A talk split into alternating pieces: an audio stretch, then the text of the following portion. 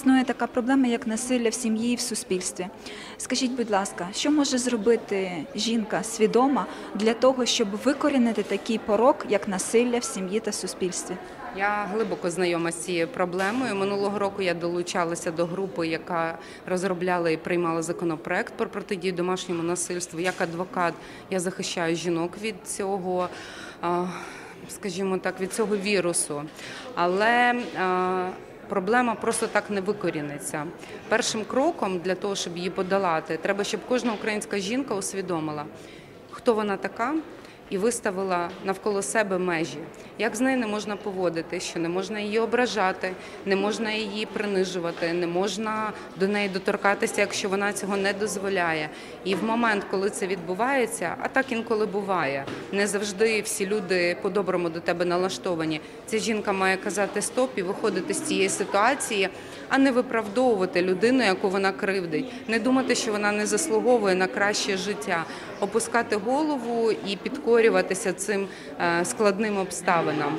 Е, Це перший момент. І другий момент жінки в Україні повинні розуміти, що, хоча Закон молодий, і в нас лише озвучили цю проблему рік тому, але вони мають вже зараз якісь елементарні механізми захисту. У нас діє тим, припис заборонюваний. Тобто, тепер, якщо жінку побили, якщо вона викликала поліцію, якщо це зафіксовано, фактично наступного дня вже можуть виписати протокол і заборонити такому кривднику, чоловіку, до е, приходити до жінки, е, підходити до неї, зачіпати її. Звісно, це не викорінить всі випадки. Інколи це будуть порушувати, але раніше такого не було.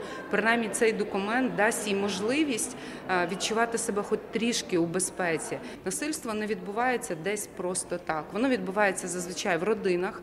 Це цьому свідками є діти. Діти потім беруть цю модель і розуміють, що е, по-іншому жити не можна, і тільки невелика частина дітей може в дорослому віці перезагрузити свої якісь внутрішні програми. І тому, якщо ми будемо пояснювати жінкам, що є такий закон, що в них є захист, щоб вони не боялися, щоб вони не думали, що якщо вони відверто про це будуть говорити, їх будуть засуджувати все одно частково. Бо знаєте, в нас зазвичай думають, якщо жінку побили або зґвалтували, то вона, напевно, або в короткій спідниці була, або просто дратувала чоловіка. Такі випадки також є. Але в більшості випадків м, ситуа... е, якщо моє глибоке переконання, як адвоката, як жінки, якщо людина не готова вбити, вона не вб'є за будь за будь-яких обставин. Непосолений борщ, неприбрана квартира це не привід, щоб тебе били, штовхали ногами, щоб над тобою знущалися або казали, що ти дурна. Зазвичай насильство воно побудоване на тому, що хтось за рахунок іншого хоче збалансувати свою внутрішню недосконалість і самоствердитися. Але в будь-якому насильстві це як психологічна проблема, в- неї є коло. І тому жінка повинна розуміти, щоб вирватися з цього кола, вона мусить. Для себе прийняти свідоме рішення, не повертатися до цього чоловіка, тому що дуже багато випадків, коли жінка заявляє в поліцію, поки приїздить поліція, вона каже, що вона сама впала зі сходів.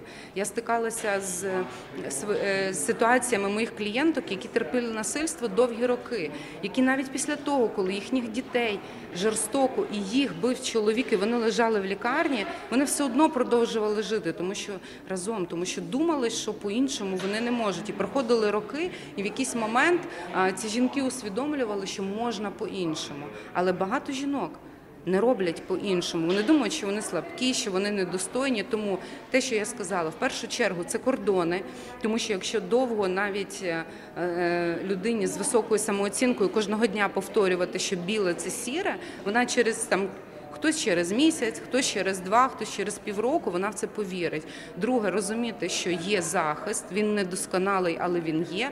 По-третє, є притулки для жінок. І е, насильство ми не повинні сприймати тільки проти жінок.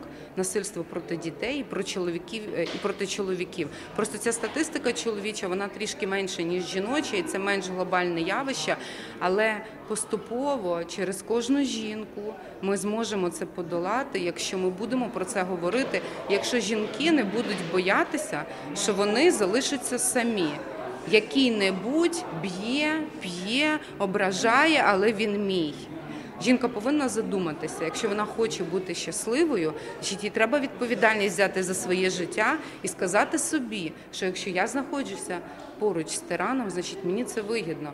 І не треба мати великі статки і так далі. Можна піти перший час пожити в притулку, можна подивитися безкоштовні якісь онлайн-трансляції, психологів, спеціалістів по маніпуляції, звернутися до якихось центрів або розшукати жінок, які публічно заявили проти ну, що над ними знущалися, щоб вони з ними поговорили, хоча б там. 10, 20, 30 хвилин, щоб сказали, от в мене також було. Це складний етап, але не повертайся до нього.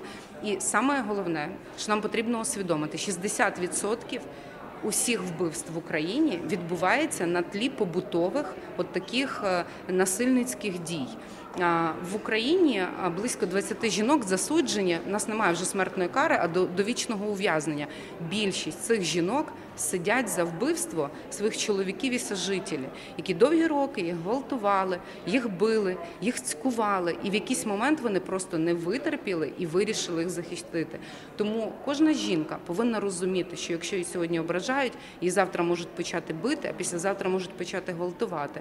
І тільки вона вирішує, коли їй вийти з цього круга і не дійти до того, щоб, е, скажімо так, в момент афекту. Коли е, через те, що вони вона вже не може довгі роки це терпіти, постояти за себе найгіршим варіа... ну, в найгіршому прояві вбивстві і е, з ціллю самозахисту або, або ще е, тому я так спеціально згустила фарби для того, щоб ті жінки, які будуть нас дивитися, вони зрозуміли, що вихід є, і від них залежить. Не треба сидіти, мовчати, плакати в подушку, терпіти. Це просто так не закінчиться. Добре, дякую. У нас якраз на каналі АЛЛАТРА ТВ вийшов дуже гарний фільм. е, Історія Лізи Шелкової, де вона розказує, як вона була в тиранії в своїй родині і яким чином вона вийшла ну, з цього тиранства. І що цікаво, що в цьому фільмі вона показала, що вона вийшла саме на тому, що вона прийняла рішення, вона мала внутрішню опору, і вона не захотіла більше так жити. Вона захотіла жити в любові. І причому, коли вона ділилася своїм відгуком на «АЛЛАТРА ТВ, то вона е, розказувала це. Без жодного засудження до своїх тиранів, обідчиків. Вона просто зрозуміла цю причину, що вона може сама переформатувати своє життя. Тому ваш приклад, який ви говорите, він досить е, ну досить цікаві і наглядні ці приклади. Тому що ми будуємо своє життя самі, і воно залежить тільки від нас. І якщо ми почнемо когось звинувачувати в чомусь, то це буде е, ну, шлях в нікуди. А якщо людина бере відповідальність за своє життя, то неважливо. Кидають їй там списи в спину, щось їй говорять, засуджують. Вона йде по своєму шляху і все.